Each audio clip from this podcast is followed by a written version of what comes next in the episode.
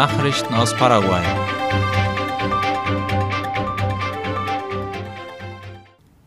Wegen des niedrigen Wasserstandes im Rio Paraguay stecken Schiffe am Zusammenfluss mit dem Bermejo fest. Etwa 20 Schlepper, die Ernteerzeugnisse für den Export wegbringen und wichtige Importgüter nach Paraguay bringen, kommen dort nicht mehr voran, wie Ultima Hora berichtet. Die Zeitung veröffentlichte eine Karte des Internetportals Paraguay Fluvial y Logistica, wo man die festsitzenden Schlepper sieht, Sie warten darauf, dass das Flussbett ausgebaggert wird, um ihren Weg fortsetzen zu können.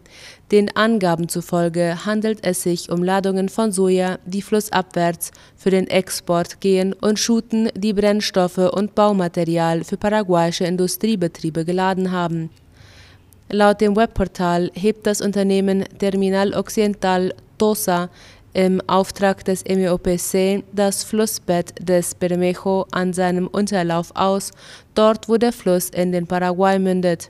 Der Bermejo entspringt in den Bergen der nordargentinischen Provinz Salta, von wo er Wasser und große Mengen an Sedimenten runterbringt. Seit Jahren sorgt das vor allem in der wichtigen Wasserstraße Paraguay südlich von Pilar für Probleme bei der Schifffahrt wenn der Wasserstand des Paraguay niedrig ist und die Sedimente des Bermejo zusätzlich die Fahrrinne verstopfen. Capasu organisiert eine Ausstellung für Supermärkte und Lieferanten.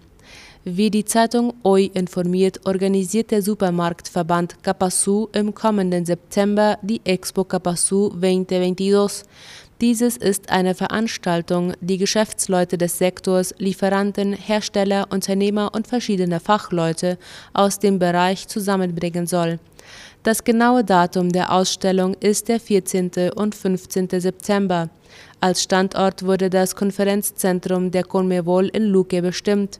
Der Schwerpunkt der diesjährigen Ausgabe liegt auf der Entwicklung des Einzelhandels in Bezug auf Einkaufserlebnisse, Attraktivität für die Verbraucher, Onlinehandel sowie Effizienz in den Bereichen Bestand und Lagerung. Itaipu veranstaltet Webinare mit Blick auf das bevorstehende Weltwasserforum 2022 in Dakar. Teilnehmen können Vertreter von staatlichen Institutionen, privaten Organisationen und aus der Zivilgesellschaft sowie Fachleute auf dem Gebiet, wie in der Einladung der Werksverwaltung steht die Seminare in digitaler Form haben gestern begonnen, gehen heute weiter und enden morgen. Die Themen, über die Experten von Itaipu und dem Ausland referieren, drehen sich um die nachhaltige Entwicklung und übernationale Wasserinfrastruktur sowie um die derzeitigen und künftigen Herausforderungen rund ums Wasser in der Region. Ein Thema morgen werden nachhaltige Geschäftsmodelle für den Aufbau von multifunktionalen Wasserwerken sein und der langfristige Umgang mit Wasserquellgebieten.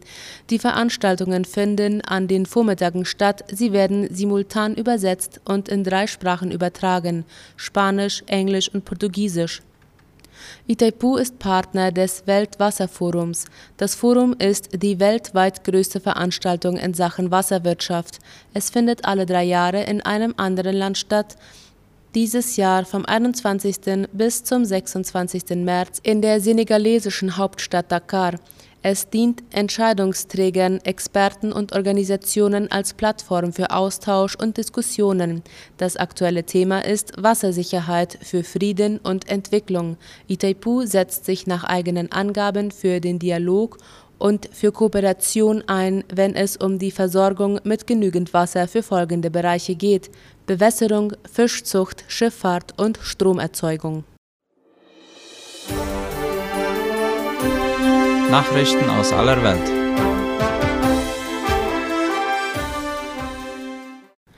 Die EU verschärft Sanktionen gegen Russland und Belarus. Weitere russische Oligarchen und deren Angehörige sollen auf eine Liste von Personen kommen, deren Vermögenswerte in der EU eingefroren werden und die nicht mehr einreisen dürfen. Zudem ist ein Verbot für die Ausfuhr von Schifffahrtsausrüstung vorgesehen. Außerdem ist der Ausschluss von drei belarussischen Banken aus dem Kommunikationsnetzwerk SWIFT vorgesehen. Das teilte die EU-Ratspräsidentschaft in Brüssel laut der Deutschen Welle mit. Um Schlupflöcher in den bisherigen drei Sanktionspaketen zu schließen, wurden demnach zudem Vorschriften zu Kryptowährungen und den Exportverboten für bestimmte Technologien ergänzt. Das beschlossen die EU-Botschafter in Brüssel nach Angaben der französischen Regierung, die derzeit den Ratsvorsitz innehat. Dagegen konnten sich die EU-Staaten nicht darauf einigen, die Energieimporte aus Russland zu stoppen, wie es die Ukraine gefordert hatte und was die USA bereits beschlossen haben. Der deutsche Bundeskanzler Olaf Scholz hatte dazu am Montag erklärt, dass die Versorgung Europas mit Energie für die Wärmeerzeugung, für die Mobilität, die Stromversorgung und für die Industrie im Moment nicht anders gesichert werden könne als durch Importe aus Russland. An diesem Donnerstag und Freitag dürfte das ein Thema bei einem Sondergipfel der EU-Staats- und Regierungschefs werden. Die bislang verhängten Sanktionen zielen darauf ab, der russischen Zentralbank die Geschäftstätigkeit zu erschweren und bestimmte Industriesektoren von der Versorgung mit Hightech abzuschneiden.